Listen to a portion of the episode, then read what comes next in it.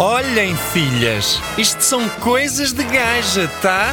A cada uma, ui! Agora vamos ouvir coisas de gaja. Este é o Coisas de Gaja, um programa dedicado a quem tem pelo menos um frasco de glitter em casa e a quem se acha assim uma pindérica, como eu. Uma autêntica pindérica, por isso, se te identificas, este programa é para ti.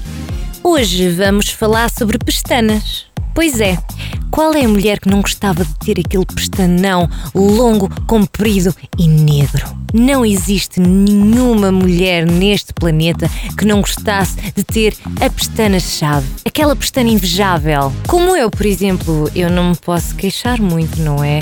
Por acaso os meus pais souberam fazê-las. Abençoadas aquelas que já nasceram com este dom da pestana grande, próprios para vocês. E quem não é aquela mulher que tem pelo menos três frascos de rímel em casa, todos de tonalidades diferentes e principalmente de pincéis diferentes?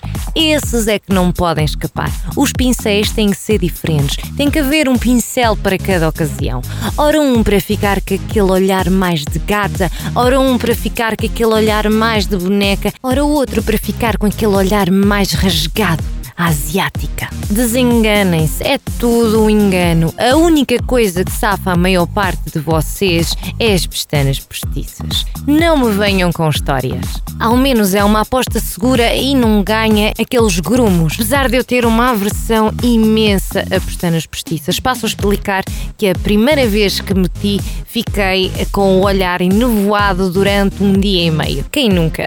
Eu jurei para nunca mais. Mas acredito que a maior parte das mulheres continua a preferir a pestana postiça, pois dão aquele olhar uh, sedutor. O máximo que vos pode acontecer é parecerem umas matrafonas ou, no último caso, uma drag queen do Trumps. Com a maquilhagem certa e a vestimenta adequada, meninas, dia não são dias. Há que ser pindérica, há que aproveitar e há que. Uh, transmitir uh, toda essa feminilidade que há em vós. Eu cá prefiro o típico rímel, até porque quando me esqueço de tirar, vou tomar banho, quando me olho ao espelho, vejo-me um autêntico panda, um animal em vias de extinção, com aqueles borrões à volta dos olhos, mas sempre uma lady. Uma lady é uma lady em qualquer ocasião. Por hoje é tudo, espero que tenham gostado. Amanhã há mais com um tema bastante pertinente que são as escolas. Uhum, essas marotas. Portanto, acompanhem-me, por favor. E sejam sinceras, sejam verdadeiras, sejam pindéricas. Gostou? Foi bom, não foi?